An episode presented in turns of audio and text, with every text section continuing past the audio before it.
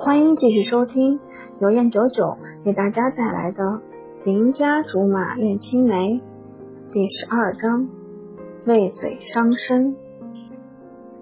一阵风似的跑下楼，董卓见我也很是惊喜。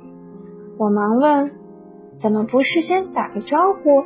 要不是我室友看见，都不知道你来了。”他挠挠头，不好意思的说。我也是到附近办点事儿，顺道过来转转。原本就是不请自来，也不知道你在不在，更加不好打扰你。那走吧，既然来了，也不能让你白走一趟。我领着他朝门外小吃街走去。这个点儿，你大概也还没吃饭，我带你尝尝我们这儿口碑最好的小火锅。他微微一笑，跟在我后面，由着我在前面偷笑，明摆着就是专门来看我的，还弄得这么深情款款，多有台湾言情范。之前还以为他是个忧郁的人，有些不好亲近，没想到也能有这样的奇巧心思，不知不觉就更加高兴了。刚找了个位置坐下，我调侃道：“怎么今天又来听我的三诗？”“没有，没有。”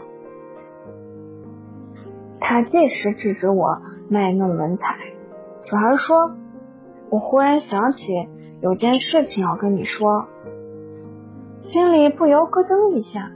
人人都说我为人潇洒不羁，从来都是想干什么就干什么。”其实全都是因为记性不好，前脚刚规划好的事情，后脚指不定就忘得干干净净，慢慢的也就懒得计划了，随着性子来，也就不用顾及之前和人约定了什么事儿。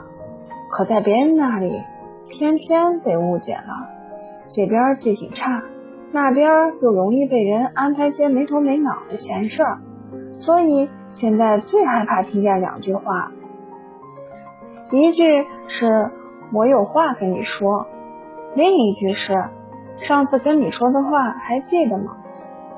可苦了我这狗啃的记性和头顶上无数仗义相帮的高帽子。什么事？我警觉起来，第一反应就是不会又让我给谁牵桥搭线儿什么的吧？那岂不是亏大了？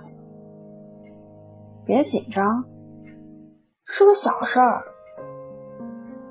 暗暗松口气，小事儿就好，小事儿就好。可再小的事儿，它也是个事儿啊。我说，违法乱纪的事儿，我可没胆子干。他听了，笑得欢畅，直说那种事儿我也没胆想。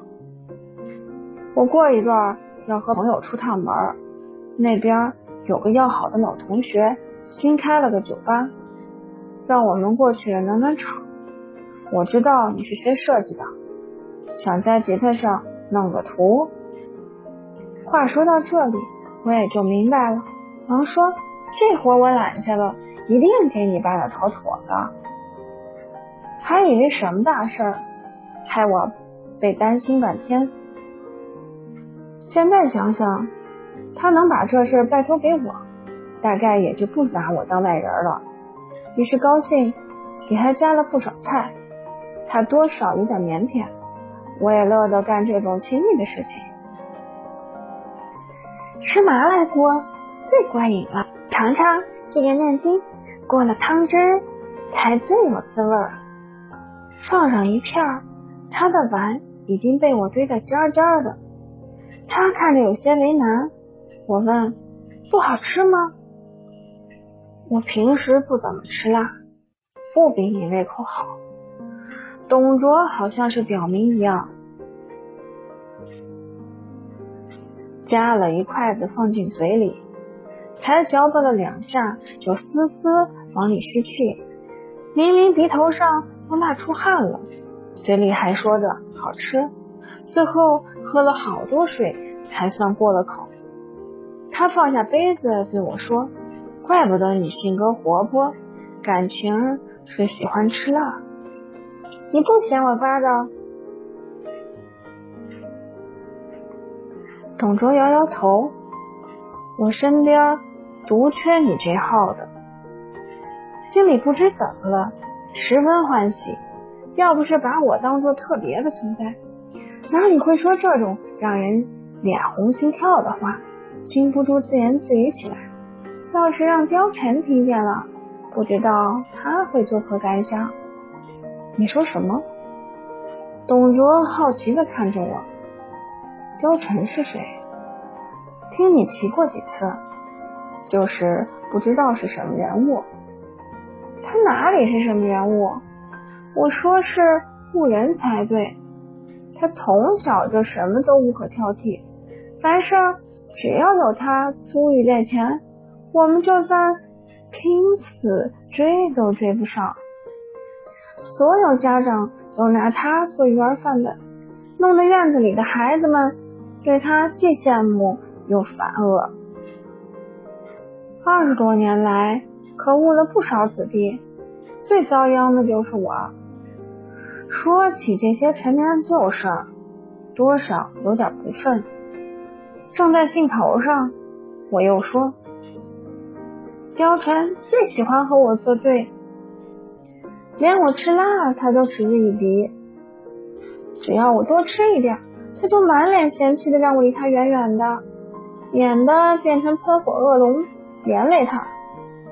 还说让我犯胃病的时候，别在他面前吐。”怪恶心人的，我统控也就在他面前搞过一次，他就当我是传染病毒，眉毛都快揉一起了。说起来那次也是意外，两家大人相约出游，我们就成了没人管的留守少年。白天在貂蝉家蹭着保姆做的饭，晚上也蹭在他家客房里不肯走，免不了。遭到惩罚。保姆知道我爱吃辣，把食谱改了改，紧着我的口味做。某天吃的开怀，谁知到了半夜就十分难受了，胃里像是有把火在烧，迷迷糊糊也不知道叫的是貂蝉还是保姆，只知道貂蝉看见我的时候，瞪大眼睛问道：“你被人煮了吗？”这么红，保姆见状也不敢耽搁，用棉被把我都包裹起来，赶紧打电话给他们家司机。貂蝉这会儿才有所觉悟，语气里透着焦急：“不小雨，你可别逗我玩，大半夜怪吓人的。”我满身是冷汗，挣扎了半天，才吐出一句：“疼。”之后就什么都不知道。再醒来的时候，发现自己躺在病床上，貂蝉坐在旁边，眉头皱成一团。见我醒了，勉强笑笑，马上又义正言辞的教训我：“你呀，就是眼大肚子小，没个饱足，为嘴伤身的傻事，也就你做得出来。”我默默听着，他嘴上向来刻薄，紧接着又说：“知道的是你自作自受，不知道的还以为我下毒害你来着。回头大人回来了，有你好受的。”他叹口气，帮我掖了掖被子，看看点滴瓶里的药水，关切道：“疼吗？要是疼，我就帮你放慢点。”我摇摇头，问他人呢？给你拿药去。大半夜被你折腾一通，人家哪敢让你出个好歹？听着听着，胃里又难受起来，翻江倒海直冲喉头，还来不及打招呼，就一股脑的涌出来了。貂蝉有所察觉，可再快也赶不上我的意外。他就这么眼睁睁的看着我把胃里的存货朝他衣服上兜售出去。